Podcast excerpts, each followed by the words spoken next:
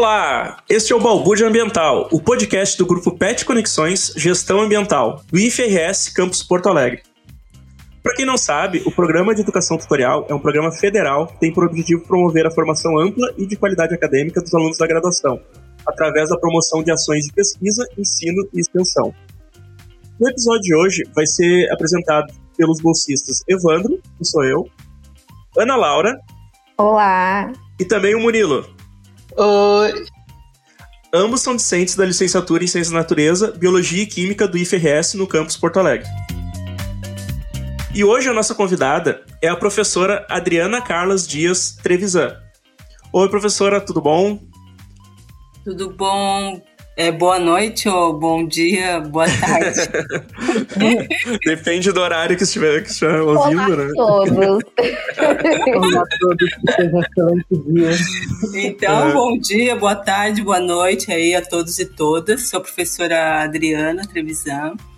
É, o pessoal gosta, assim, eu não sei porque, eu acho que não é muito sonoro o meu nome, porque muitas vezes as pessoas falam Adriana Carlas Dias, né? Aí põe o S no, no Carlas e no Dias.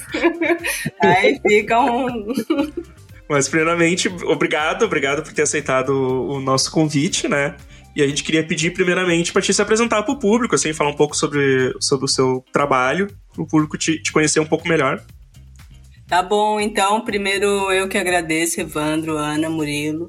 Né, eu gosto bastante de dialogar com a juventude. Eu acho que a juventude é a nossa esperança para a transformação desse mundão aí, né, que tá tão confuso, né, tão preconceituoso, tão anti-ciência, tão então nós precisamos realmente de vocês, os jovens, das meninas, dos meninos, dos cientistas, das cientistas, para que realmente a gente seja responsável com relação a isso.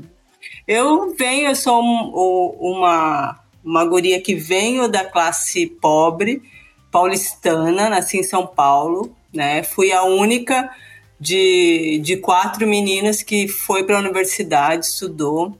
Eu hum, ganhei um livro de um cara que se chamava Unidade da Vida. E o cara era agrônomo, era um, um japonês que escreveu o livro. Quando eu li aquele livro, eu falei assim, bem, eu era guriazinha, eu falei, já sei o que eu quero ser. Aí lá fui eu querer ser agrônoma. E aí em São Paulo eu sempre tive, assim, apesar de ter nascido na cidade grande, eu sempre olhei para a natureza com um deslumbre muito grande. A natureza sempre me pegava, eu sempre queria, eu trabalhava desde cedo, sempre quando eu podia eu ia para o meio da, da floresta e que não sei o que mais, e bem. Mas eu tinha essa coisa do alimento, do social, então acho que por isso que quando eu li esse livro, eu falei, bem, não é biologia que eu quero, né? Eu quero agronomia. E aí, só que eu queria sair de São Paulo. E aí lá fui eu querer ir para um lugar mais é, legal, assim, sempre gostei de mar. Aí decidi para Santa Catarina, fiz agronomia lá. Sou mestre em agroecossistemas e aí lá a agronomia de Santa Catarina é legal porque ela tem um olhar para agroecologia que as outras agronomias não têm. E bueno, e fiz, sou, sou mestre em agroecossistemas, tenho doutorado em engenharia ambiental e me casei com santanense. Aí quando eu me caso com santanense abre um concurso na universidade em agroecologia, eu achei que poderia fazer sentido isso, né? Como eu gosto do interior, né? Eu já morei é, no Cerrado, na Amazônia, já trabalhei em todos esses lugares, né? Eu falei assim, pô, é um outro bioma, vamos lá, né? E aí fui chamada. E aí meu, meu marido santanense, ele, ele chorava quando eu fui chamada, porque ele falou assim, não, porque a gente não se conheceu aqui, a gente se conheceu em outro lugar, né? Ele falou assim, só você para me levar novamente para Santana. Levou de volta. E eu estou aqui na boca da maior unidade de conservação que existe no Pampa, que é a APA do Ibirapuitã. A gente mora quase dentro da APA. Então tem isso, a gente dialoga e pactua com esse olhar de estar é, imbricado, né, entendendo o que é o território, entendendo o que é a natureza, entendendo como as pessoas dialogam com isso, né. Então eu sou um pouco isso, sou muitas coisas, né. Então a agroecologia ela, ela possibilita, né, e ela dialoga com essa nova ciência, né. Então é uma ciência novo paradigmática a agroecologia. Então ela vem falando assim, bem, ok, onde nós chegamos como humanidade, né? Que saída nós temos? Nós, agroecologia, fala assim, bem, não descartamos as saídas que construímos até hoje. Só que as saídas que nós construímos até hoje não vai responder aos problemas que nós temos atualmente. A gente tem que construir novas saídas. E é nessa, é nesse diálogo, né, nessa é, ressignificação, nessa reconstrução do que é enfrentar os problemas né, contemporâneos que é, eu me situo como investigadora, como professora, como, como cidadã. Né? Tá certo, muito obrigado. No episódio de hoje, iremos discutir sobre o bioma Pampa e nós trouxemos a professora Adriana para explicar melhor sobre essa biodiversidade. Então, a gente gostaria de saber um pouco sobre, mas pode ser um resumo, pode ser, enfim, uma aula sobre conservação do bioma. Então, uma aula, a gente vai começar. O que, que é bioma, né? Uhum. O que, que é bioma? Por que, que a gente divide esse mundo que é o nosso como bioma, porque não são todos os países que chamam bioma como a gente chama. Né? O bioma, é, essa palavra, ela nasce, né? É, e ela pega força muito por uma questão legal. Então, por uma questão de se criar leis para proteção, de fato. Então, é, hoje no Brasil a gente tem o que a gente chama de biomas, né? São seis biomas no Brasil a gente tem seis biomas e o bioma é um conjunto, é um mosaico de tipos de expressões é, vegetais, né? Que guardam vegetais, plantas e guardam animais. E compartilham esses vegetais e esses animais num território maior. Né? Então é um pouco isso. E, é, e o bioma Pampa é, ele tem uma particularidade muito é, muito cara para nós. Por quê? Porque foi o último bioma criado. E, e, se vocês lembram que eu acabei de falar que a palavra bioma tem uma conexão muito forte com a sua proteção por conta da base legal, então ele ficou desprotegido por muito tempo, porque até então falava assim: ah, é Mata Atlântica, né? Então, assim, aí não sabia o que era muito isso, aí, ah, vamos até o fundão lá do Brasil, é Mata Atlântica, tudo é Mata Atlântica. Sim. Só em 2004 que a gente fala assim, opa, eu acho que tem algo distinto ali que a gente deveria olhar com mais cuidado, né? E dar um outro nome. Mesmo porque o que, que o bioma pampa ele tem uma característica distinta, assim. Ele tem o que a gente chama, existem nesses ecossistemas que compõem os biomas, tem os ecossistemas que têm árvores e tem os ecossistemas que não têm árvores. Então tem ecossistemas fechados e tem ecossistemas abertos. Então, e a dinâmica ecológica desses ecossistemas são distintas por pela sua gênese, pela sua evolução, pela sua história de vida de milhares de anos né? Então, hoje em dia, a gente. Eu não sou dessa linha purista, né? Eu amo os biólogos, tá, gente? Amo mesmo, adoro os biólogos, mas eu não sou da linha purista que, assim, é, a natureza deve ser intocada. Ela não deve ser e ela não é. Existem dados hoje bem robustos que mostram, por exemplo, que a Amazônia toda é uma diversidade planejada por todas as é, sociedades pristinas que moraram ali e que ainda moram. Então, esse diálogo, essa retirada do homem desse conceito de natureza, existe uma intencionalidade aí que não é positiva para a conservação. Retomando um pouco, então, o Pampa ele tem essa característica forte, só lá em 2004. E ele tem outra característica, e eu tenho é, essa oportunidade e, e, essa deficiência, né? Então, porque os antagônicos eles sempre estão juntos, né? Então, por eu ser uma pessoa que não sou gaúcha, então eu não, não, não nasci aqui, não convivi aqui, então é, eu tenho pontos a menos em várias perspectivas. Mas eu tenho pontos a mais, por quê? Porque eu olho de fora, eu não estou sempre é, envolvida emocionalmente com aquilo, né? Então, o Pampa, é, sob meu ponto de vista, assim, ele tem duas feições muito claras para mim, que é o Pampa Sul, que é onde eu estou, e que ele dialoga diretamente com o Uruguai. Ele é, ele tanto em sua cultura como em sua expressão vegetal, a sua expressão econômica, ela é a sua expressão agrária, né? Porque isso é uma característica muito forte do Pampa Sul, que são grandes, muito grandes propriedades, né? A gente tem propriedades aí de 2 mil, 3 mil hectares, a gente não consegue nem imaginar o que é uma propriedade desse tamanho. então, é, a gente tem essas duas é, esses dois cenários aí para o Pampa, né? Então, e que quando a gente vai pensar, e tem o Pampa esse, que é o Pampa que faz uma transição com a Mata Atlântica de fato.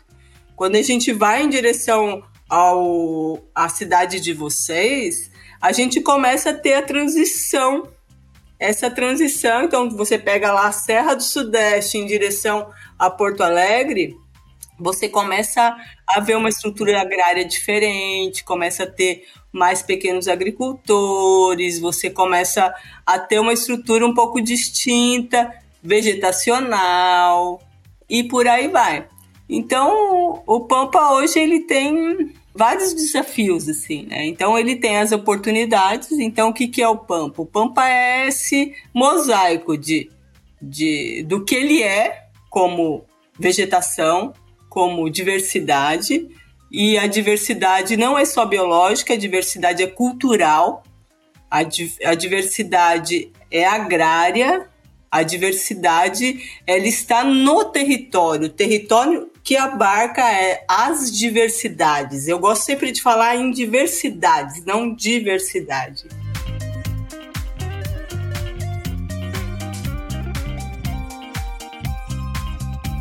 Eu fiquei pensativo só nessa questão que a professora falou, que é realmente muito diferente a gente pegar, por exemplo, um carro e sair aqui de Porto Alegre indo à direção sul, ao meio ali do, do estado.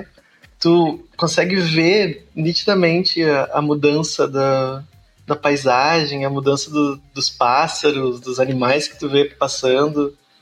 E é uma coisa que a gente, por exemplo, que está aqui, a gente não percebe no nosso dia a dia, né? Mas é uma diversidade muito, muito grande em um espaço relativamente pequeno, até se tu for considerar. É, isso faz com que o território seja diferente, né? A história dos territórios imprimem usos distintos para os territórios, né? É lógico que hoje em dia sempre a paisagem a gente tem paisagens de conflito, né? O conflito está sempre expresso na paisagem. Então quando eu falo na perspectiva desse lugar que eu estou, que é o Pampa Sul, existe algo que é muito extremamente caro para nós e extremamente triste o que está acontecendo, que é essa hum, desterritorialização, entendeu? Hoje a gente, o que que nós temos? Nós temos uma mudança de uso do solo que tira todas as marcas culturais e ecológicas e biológicas do território e imprime uma só lógica, que é a lógica é, das, da famosa commodity do que o pessoal chama de agro, né? É a lógica do agro. Então, você realmente transforma tudo para um modelo extremamente reduzido, né? Reduzido em pensar, reduzido em, em diversidade biológica, re, reduzido em diversidade é, social, que é a questão da, do avanço da soja, né? E o avanço da soja tem sido extremamente é, considerável, assim, né? Nós temos na região do sudoeste, os últimos 10 anos, chegou a aumentar em 400% nos últimos 10 anos, sem contar os últimos 3 anos. E quem está aqui sabe que nesses últimos 3 anos ainda foi mais intenso ainda. E fora disso, né, não é só a transformação do uso da terra, é, esse modelo de uso tem em sua em sua lógica produtiva, o que a gente chama de produção de uso dependente de insumos, né? Então, é dependente de, e um dos insumos que é super dependente é o famoso glifosato da vida, né? Então, e é um tipo de, é, de agrotóxico que ele é aplicado via aviação agrícola. E aqui é um território que é difícil quando não venta. Não ventar é uma situação muito atípica. Então, assim, é, as pessoas estão inalando esse glifosato. Tem vários agricultores, isso é, não é triste, é extremamente triste. Várias, tem vários pequenos agricultores. Quando é a semana de passar a aviação né, com o agrotóxico, a pulverização, eles precisam ficar dentro de casa todo dia e para sair na rua eles precisam tampar o rosto assim, sair com para poder sair do lado de fora. E, e, e, é um território que assim não tem muita muita luta, parece que aquilo. Parece que existe uma resignação, entendeu? Meio que aceitaram. Estou aqui. Sim. Para mim, assim, é, talvez é o ônus de quem, quem tá de fora ver isso acontecer, né? Mas eu acho extremamente triste. Mas uh, nunca tentaram fazer alguma coisa diante desses acontecimentos? Não, não tentaram fazer nada, simplesmente aceitaram a população aceitou? Eu acho que não tem é, como o resultado do. O que acontece com o glifosato? Ele é algo que vai ficar, vai depositando no teu organismo lentamente. Então você não vai ficar ruim hoje, entendeu? E as pessoas hoje, o mundo é imediatista, ele quer saber daquilo que vai acontecer hoje. E aí, às vezes, não faz a conexão que o pessoal tá ficando mais doente por conta disso aqui, entendeu? Não, né? Hoje a gente tem a, a professora lá, é, eu sempre esqueço o nome dela, mas depois vocês podem pesquisar, que ela fez o Atlas do, do agrotóxico no, no Brasil, né? E ela foi perseguida e ela teve que pedir exílio fora do Brasil por conta disso, que ela simplesmente, o que, que ela fez?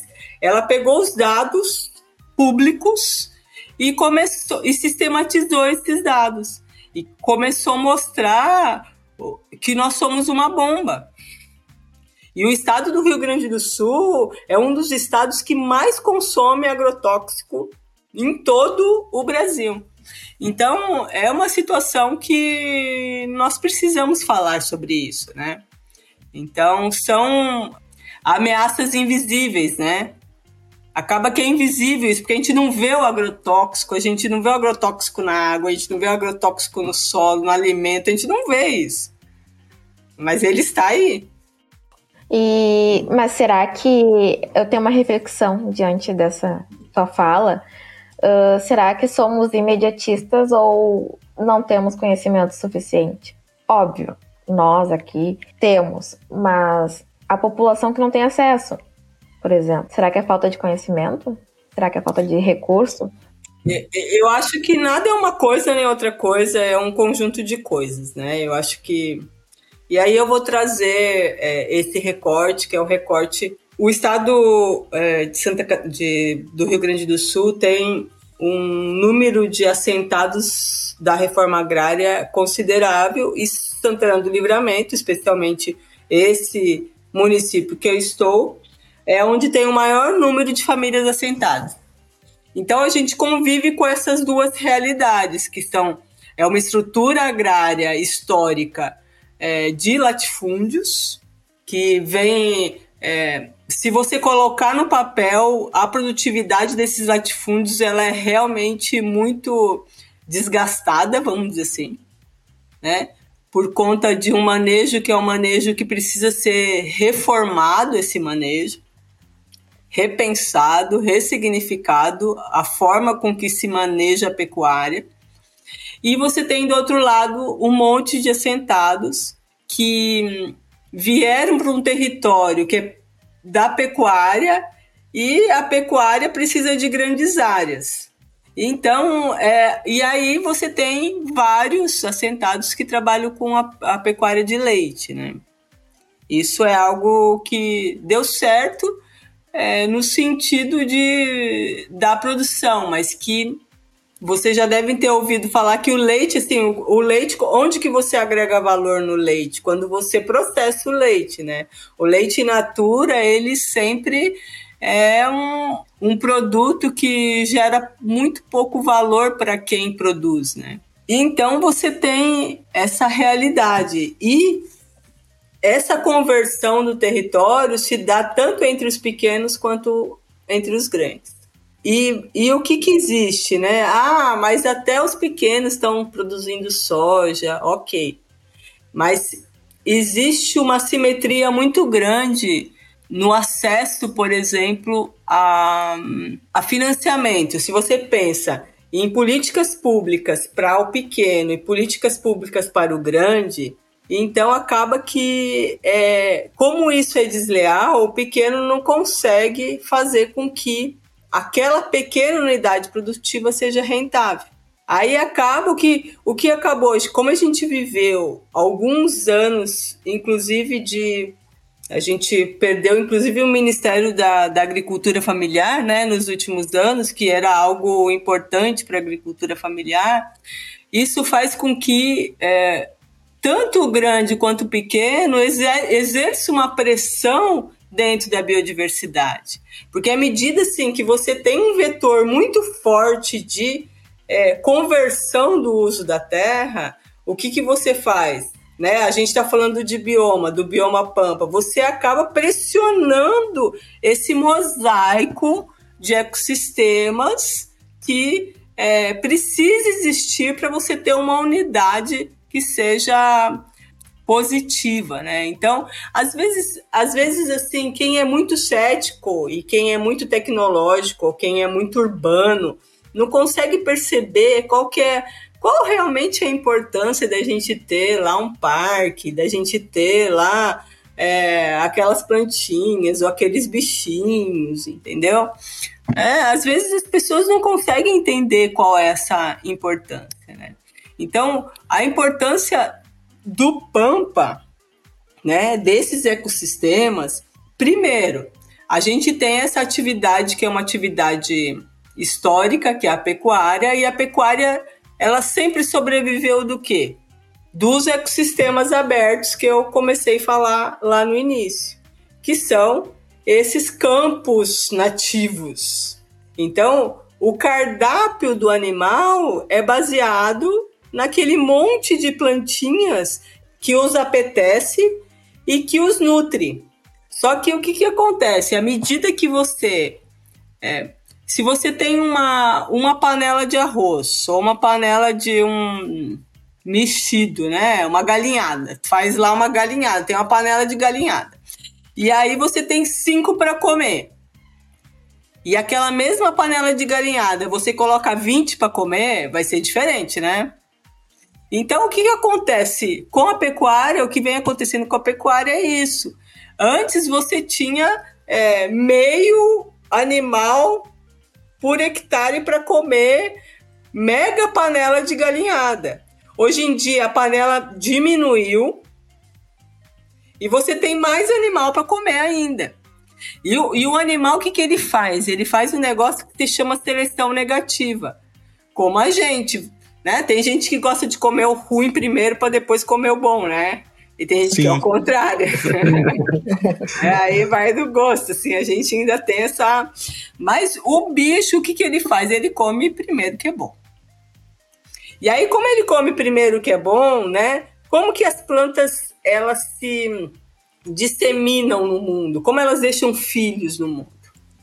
Gerando semente, né? Então precisa ter a polinização para aí vira da flor vira semente, a semente cada uma tem uma estratégia e aquilo vai vir, gerando filhos, né?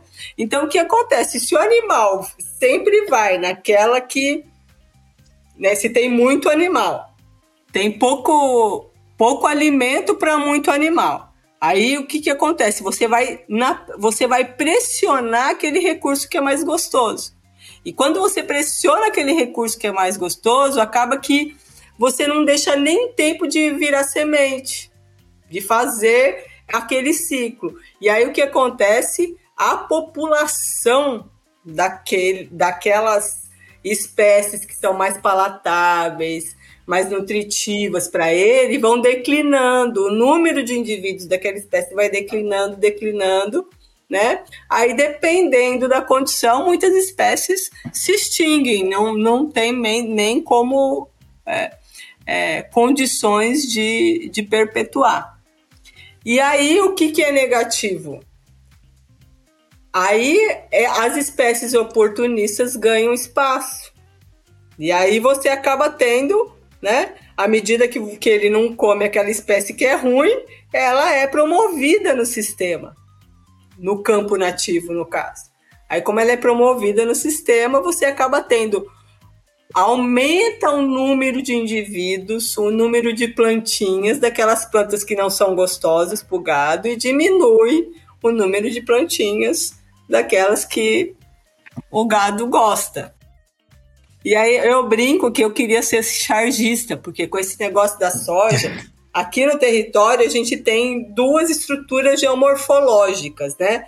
Ou duas estruturas é, de, de é, origem de solo, vamos dizer assim, né? Então a gente, tanto é que o povo, o povão fala assim, ah, é o solo da, de pedra, os campos de pedra, os campos de areia né? E os campos de areia, que são solos mais profundos, estão dando espaço para soja, porque não dá para plantar soja nos campos de pedra. E aí eu brinco que eu queria é, que eu vejo assim, quando eu fecho os olhos, eu vejo todo o rebanho voando assim para os campos de, de pedra, né? Porque os campos de, de areia estão sendo convertidos para soja e para onde que está indo esse gado que estava nos campos de areia estão indo para os campos de pedra. Ou. Uhum. Né? Não, eu não tenho esse dado, mas é o, o que eu imagino, né? é bem complicado mesmo isso, assim.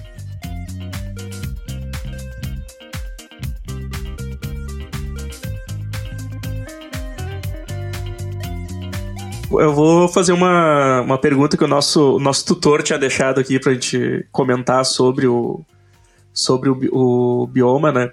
E ele, ele falou assim sobre a, sobre a, para se pudesse comentar sobre a restauração do bioma pampa, a, quais as alternativas econômicas compatíveis com a conservação desse bioma.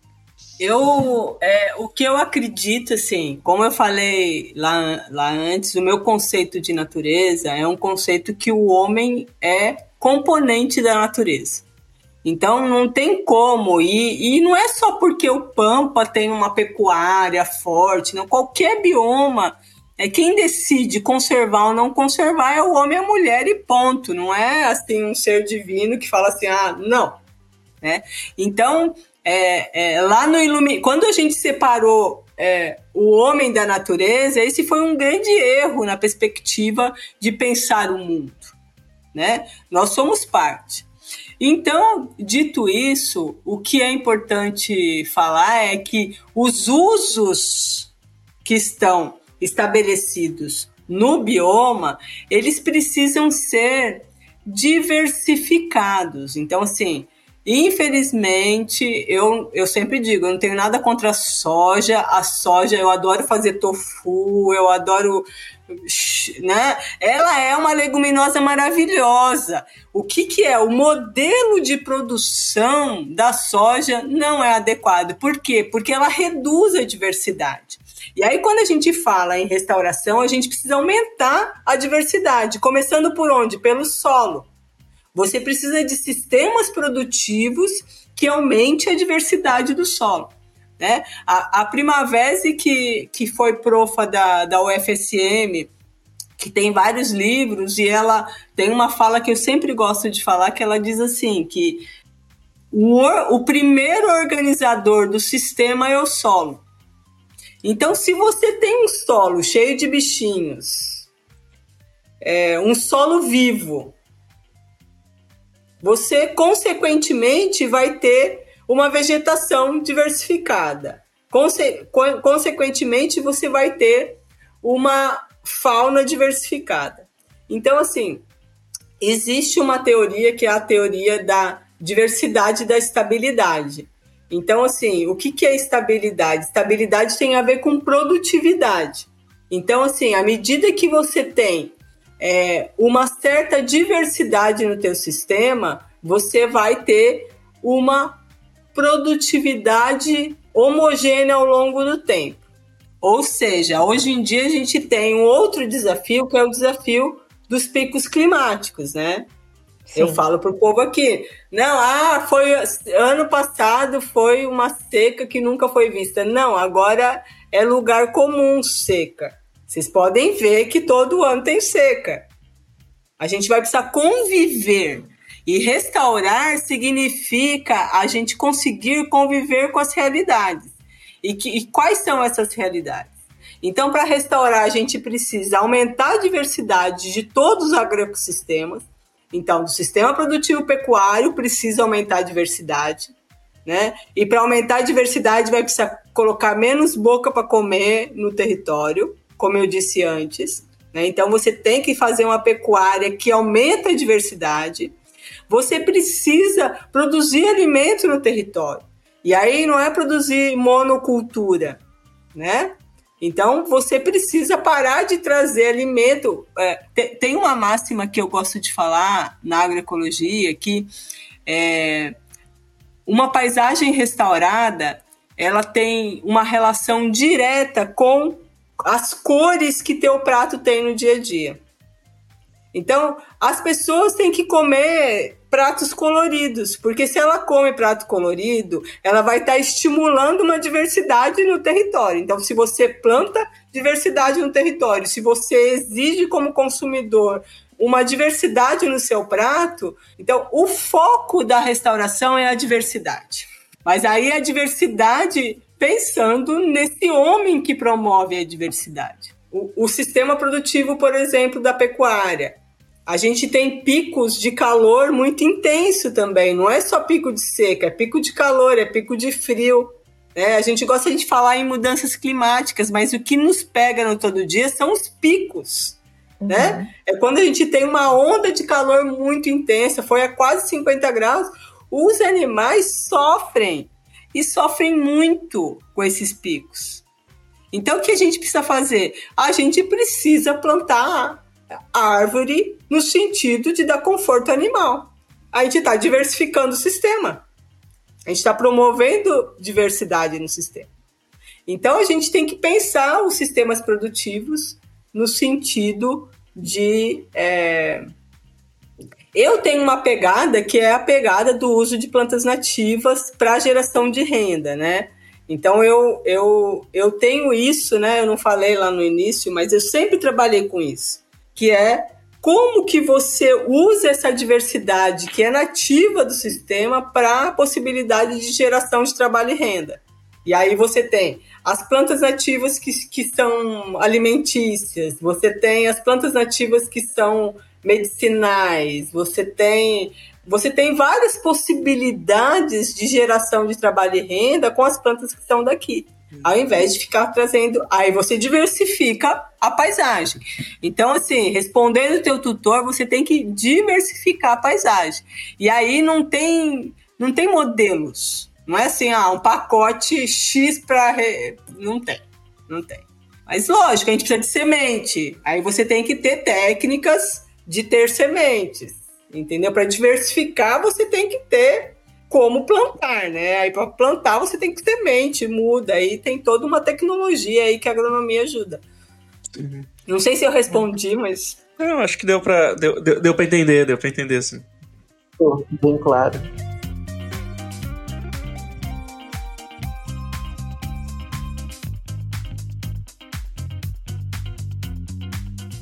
Eu queria saber se a professora tem uma ideia, um viés, um caminho que a gente segue muito mais para conscientizar as pessoas dessa diversidade que a gente tem. Porque a gente fez um evento agora recentemente com o, o PET também sobre o bioma, né?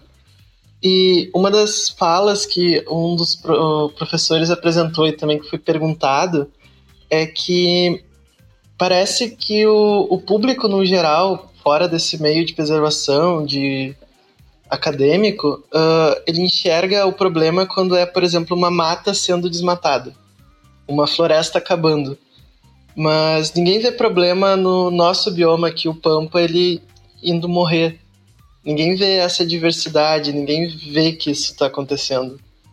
Eu queria saber se tinha alguma ideia do que você acha que é válido, o que, que a gente devia implementar no nosso dia a dia para conscientizar que ao mesmo tempo que acontecem essas queimadas gigantescas em outros biomas, como o Pantanal, uh, o desmatamento da Amazônia, aqui o nosso bioma, aqui pertinho, ele está morrendo. E ele é um bioma praticamente quase irrecuperável, né? Não é uma pergunta fácil assim de responder, porque o que acontece, a gente está no momento do mundo que é um momento extremamente individualista, né? Então, você olhar e sentir que é, existem pessoas, existem vidas para além das pessoas que precisam é, é, viver da mesma forma, é muito difícil essa equação.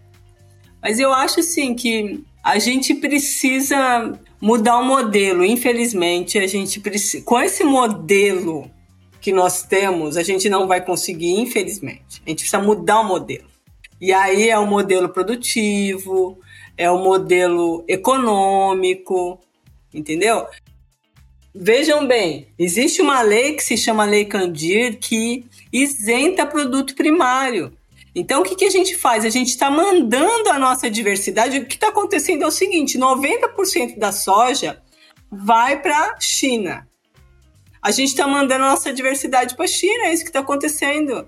E aí, o, o, o, e aí a gente fala assim, ah, o agro é tech. O agro não é tech, gente. O agro, ele é bem roots. Por quê? Porque ele produz grão e exporta grão. Só 20% do que ele produz que faz farelo. A gente consegue, o máximo de tech que a gente consegue é fazer farelo né? E se vocês forem fazer uma busca rápida, quanto que entra de imposto desse monte de soja para o Brasil? Quase, para o Rio Grande do Sul, quase nada, porque é tudo isento. Entendeu? Então nós temos que mudar o modelo, porque com esse modelo é lógico, o pequeno, o médio, o grande vão querer converter, eles não vão querer saber se está é, diminuindo a diversidade. Não vão. E a nossa, nosso sistema produtivo pecuário, ele está muito ruim. Então não está fazendo conversão de, de peso vivo para dinheiro, né? Aí cada vez o cara tem que ter muita, muita, muita terra para render um pouquinho de seis em seis meses. Né? Então, mas a gente, assim, tem alguns. É, a gente às vezes tem que hackear um pouco o sistema, né? Então a gente tem que ser um pouco é, sagaz, assim, né? Então, assim, porque ah, não vai mudar da noite para o dia o sistema, não vai, mas a gente vai ter que ir hackeando o sistema. E aí eu acho que as crianças são legais, entendeu? E você conseguir saber, porque tem aquelas pessoas que já são natas, né? Que já entendem que aquilo, que a vida da planta e a vida do ecossistema é importante, é importante para eu respirar, é importante por causa da água, entendeu? É, é importante porque a gente é importante para, para a nossa sobrevivência. Né? A gente tem um, um, um um programa de rádio, depois vocês veem um, um, dia lá, tá no Spotify também. Toda, todo sábado a gente vai para uma rádio aqui local, é ao vivo, que a gente fala sobre uma planta do Pampa. E você vê como as pessoas ligam. E as pessoas querem saber, e as pessoas, pessoas querem contar. Então, esse eu acho que é um outro segundo momento, que é resgatar os saberes e valorizar esses saberes que as pessoas têm sobre essa diversidade. Então, eu acho que assim, a gente hackeando o sistema nesse sentido, né? Resgate de saberes, os jovens, as crianças, entendeu? É, eu acho que aos poucos a gente vai, num trabalho de formiguinha, a gente vai mudando um pouco.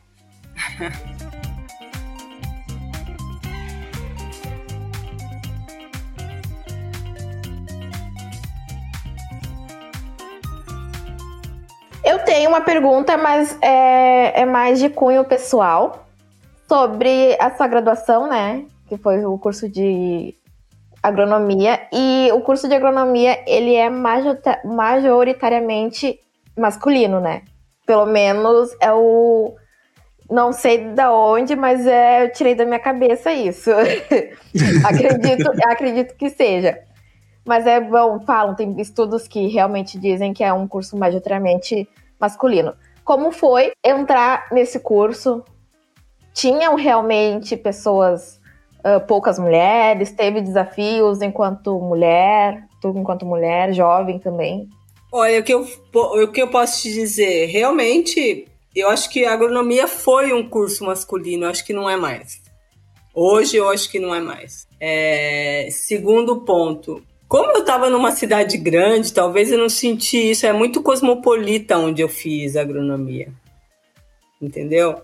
Hoje, no território que eu estou, eu sinto mais fortemente essa coisa é, é, de gênero do que quando eu era jovenzinha lá na, na agronomia, porque era uma cidade cosmopolita. Agora sim, certamente as minhas bolsistas sentem isso aqui entendeu? Uhum. E não só as meninas, as negras, né? As, as pobres. É, é uma sociedade muito racista, né? É uma sociedade que te olha de uma forma que não deveria olhar, né? Então, e não sei se vocês publicam isso, né? Talvez você corte isso, mas de todos os estados que eu já fui, Rio Grande do Sul é um dos estados mais machistas que existe. E racista também. É. Infelizmente, tá. Provavelmente não vamos cortar porque a gente concorda.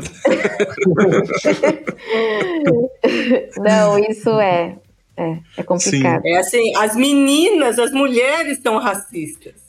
E são machistas. A gente tem uma cultura de desmoralizar até o, o, comentário de uma mulher não é tão importante quanto quando um homem faz exatamente o mesmo comentário. A gente aqui tem muito isso, muito forte. Chega a ser assustador às vezes. É, é realmente. Em 2023 é assustador isso. É isso, isso é verdade. É, é eu, foi por isso que eu fiz a pergunta. Achei que uh, no, no início do, da, da sua graduação lá, Pensei que a senhora tinha passado por mais perrengues do que agora, mas pelo visto nada mudou. Então. Mas com, quando eu te digo, assim, eu te digo que a cultura das grandes cidades são culturas distintas.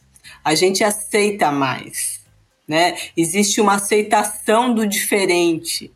Existe uma construção que é, a diversidade é positiva, ela não é negativa. Eu acho que, que, que esse, é, esse é o positivo do que você tá numa cidade grande, uma cidade que é cosmopolita, você tá numa Porto Alegre, numa Florianópolis, num, É, eu acho que isso é positivo, porque as pessoas não te olham, né? É, eu tô num território que se sair de shorts, quase as pessoas vão me. Entendeu? Então, existe uma cultura muito preconceituosa, né? De que. É, e muito padronizada de como você precisa se portar. E na ciência também é assim, sabe? Então, assim, no meio acadêmico é um meio que é que não é para as mulheres. É. Né? Real. Ele não, não foi construído para as mulheres, não foi construído para as meninas. Apenas uh, os cursos de pedagogia que foram feitos para as mulheres. Pedagogia, licenciatura em, em alguma coisa. Mas fora isso, é completamente masculino. Não, e eu digo mais, assim, a, a, a reflexão, a construção do conhecimento, entendeu? Parece que o que você.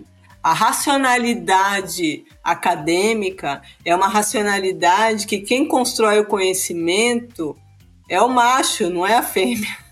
E mesmo que ela o construa, é, o valor é menor do que se o, como o próprio Murilo falou, vem um, um homem e fala a mesma coisa que a Ana falou, vai ter outro peso. Isso agonia também. Isso é uma segunda coisa que agonia no dia a dia, né?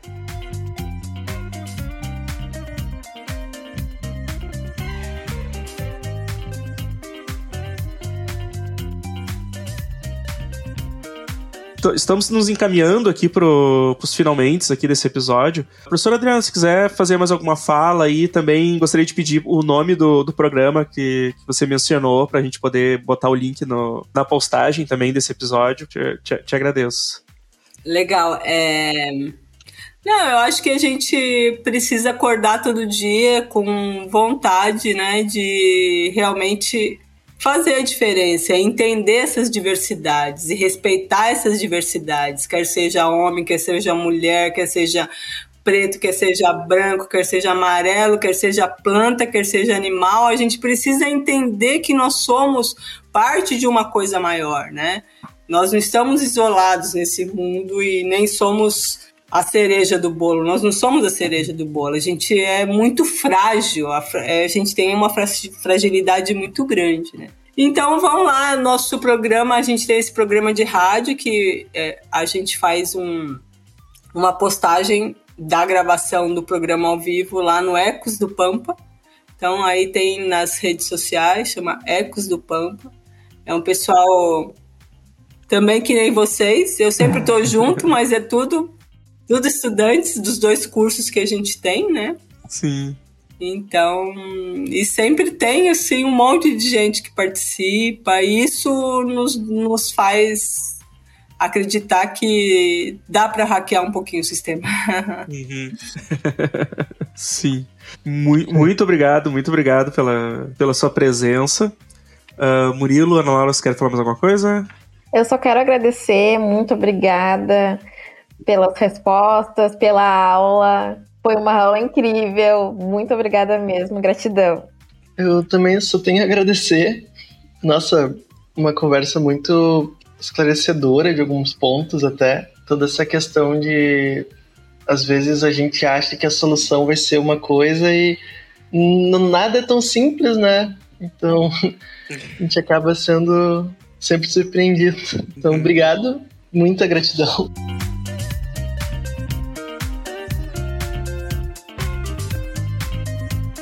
Então tá, gente, vamos ficando por aqui. Esse foi mais um episódio do Balbúrdia Ambiental. Não deixe de nos seguir nas redes sociais. No, o nosso Instagram é o pet.gestãoambiental. E temos o nosso YouTube também, que você pode encontrar como Pet Conexões Gestão Ambiental. Então é isso aí e até o próximo episódio.